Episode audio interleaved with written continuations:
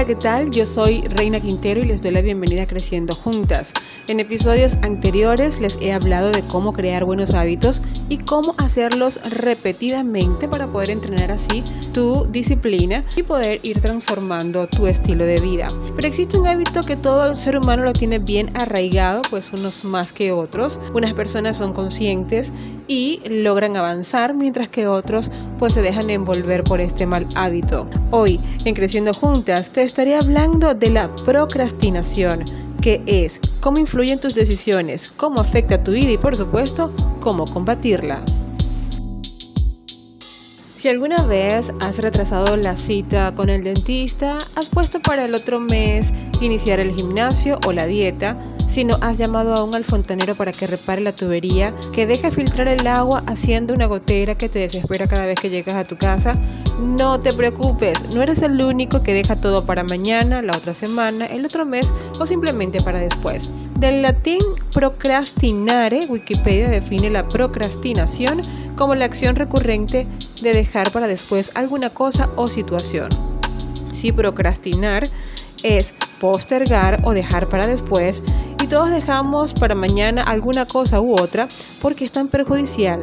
Pues te explico. El ser humano es un ser de hábito y como dice Harv Eker en su libro Mentes Millonarias, somos seres de hábitos de hacer y de no hacer. Y son muchos los hábitos que no hacemos, porque los sustituimos por otros mucho más irrelevantes o agradables. Aplazar los asuntos pendientes o dejar para mañana lo que puedes hacer hoy es una costumbre muy humana que si no la corregimos a tiempo pues afectará nuestras vidas de forma negativa. Procrastinar tiene costos muy altos ya que dejar de tomar decisiones importantes cuando hay que tomarlas o dejar de hacer lo que tenemos que hacer en ese justo momento, además afectar nuestra productividad, nuestro rendimiento o simplemente un mejor manejo de nuestro tiempo, nos puede causar estragos emocionales, estrés, ansiedad, depresión o hasta enfermarnos. Científicos de la Universidad de Constanza en Alemania han estudiado a fondo la procrastinación y han llegado a una conclusión bien interesante. Las personas se comportan así porque piensan que el día de mañana será mejor para poner en práctica lo planeado hoy.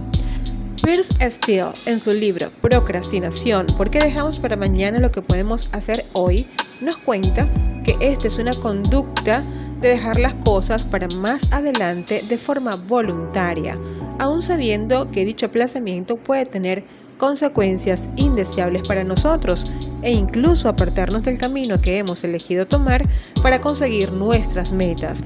La procrastinación en sí no está directamente relacionada con dejar la actividad, sino con la decisión consciente que hacemos escogiendo una acción menos importante, pero que nos agrada hacer mucho más. Existen factores internos y externos que afectan e influyen a una persona incitándola a procrastinar.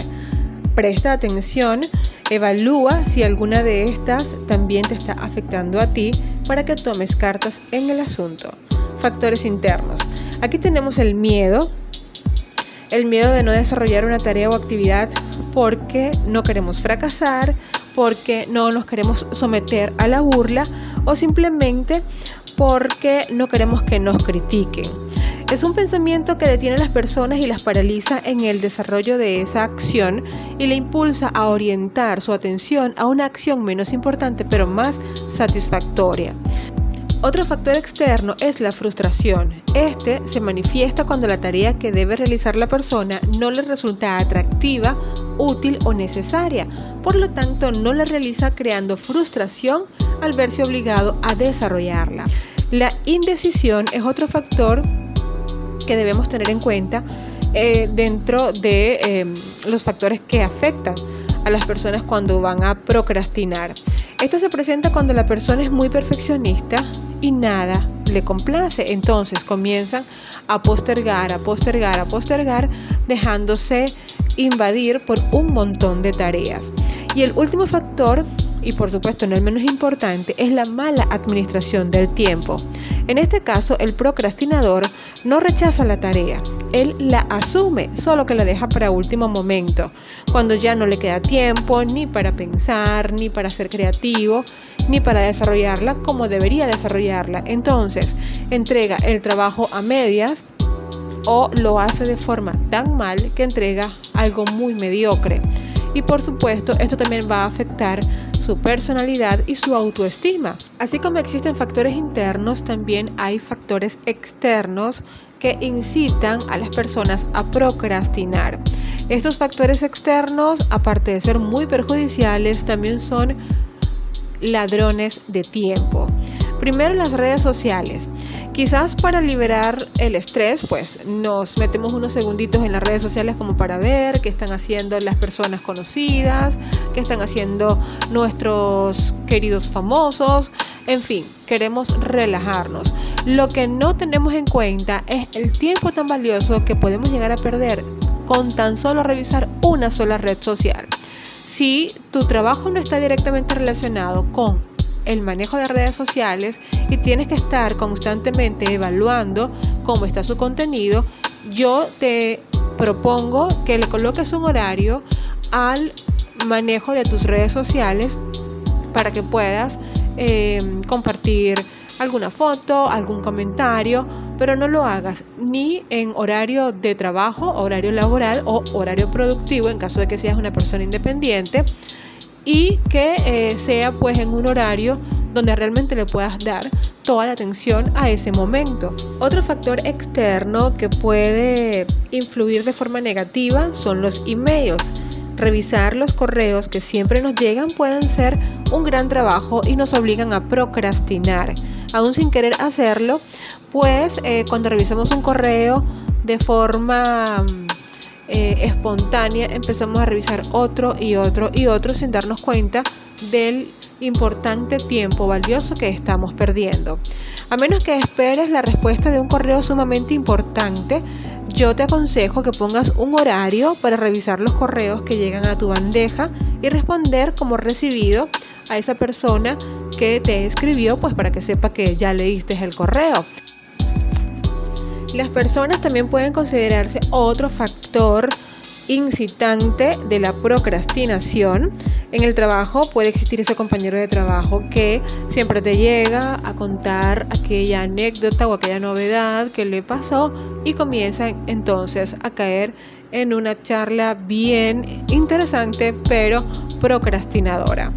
Es importante que cuando esto suceda, pues de forma amable tú le digas a tu compañero de trabajo que están en horario laboral y que el tiempo es oro, como para que pueda entonces entender de que tu trabajo es importante y tu tiempo también.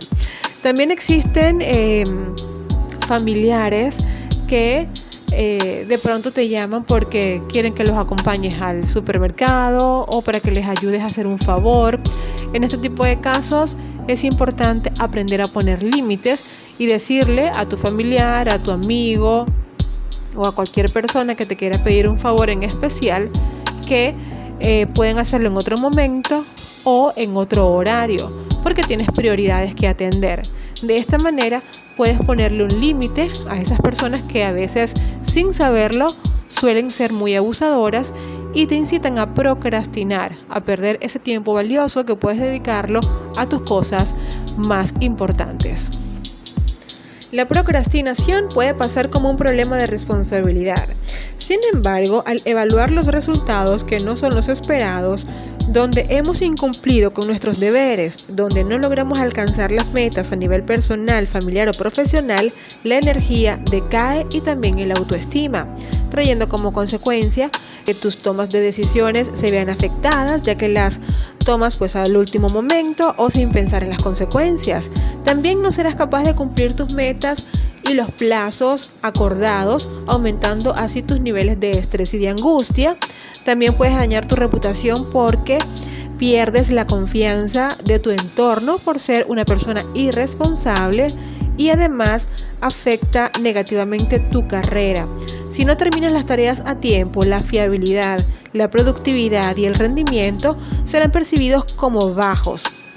No tiene sentido entregar una tarea fuera de tiempo y puede perjudicar tus relaciones porque no le dedicas el tiempo de calidad que se merecen. Tal como dijo Benjamin Franklin, nunca dejes para mañana lo que puedas hacer hoy. Así que cambia desde hoy tu vida transformándola a tu justa medida con estas acciones antiprocrastinación que te voy a compartir. Primero, relaciona cada acción con una meta inteligente. Cada acción tiene un fin. Busca la importancia de este fin y conviértelo en una meta fácil de alcanzar con pasos a seguir que te lleven a su consecución. Segundo, crea listas de tareas y organízalo por orden de prioridades, siempre desarrollando aquello que urge y si no tienes nada urgente, pues aquello que sea una tarea mucho más larga o tediosa. Tercero, ponle tiempo a tus tareas, colócale aproximadamente el tiempo que tú pienses que te puede tardar desarrollarla y no te distraigas hasta que la termines verás cómo empiezas a sentirte más confiado contigo mismo con las competencias que tú desarrollas. Cuarto, recompénsate. Cada vez que terminas una tarea larga, urgente o muy importante, valora tu esfuerzo y dedicación con tus seres más queridos o consintiéndote en un spa, por ejemplo. Quinto, vive el aquí y el ahora. Deja de preocuparte por el pasado o el futuro, por el que dirán o por lo que piensan de ti. Todo eso es irrelevante, no te debe afectar, porque lo único que importa es lo que tú pienses de ti mismo. Enfócate en tu presente, en lo que estás viviendo hoy y solo así evitarás la procrastinación.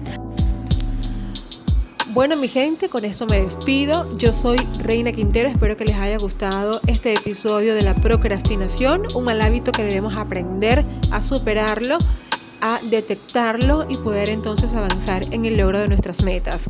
Los espero en un nuevo episodio de Creciendo Juntas. Bye bye.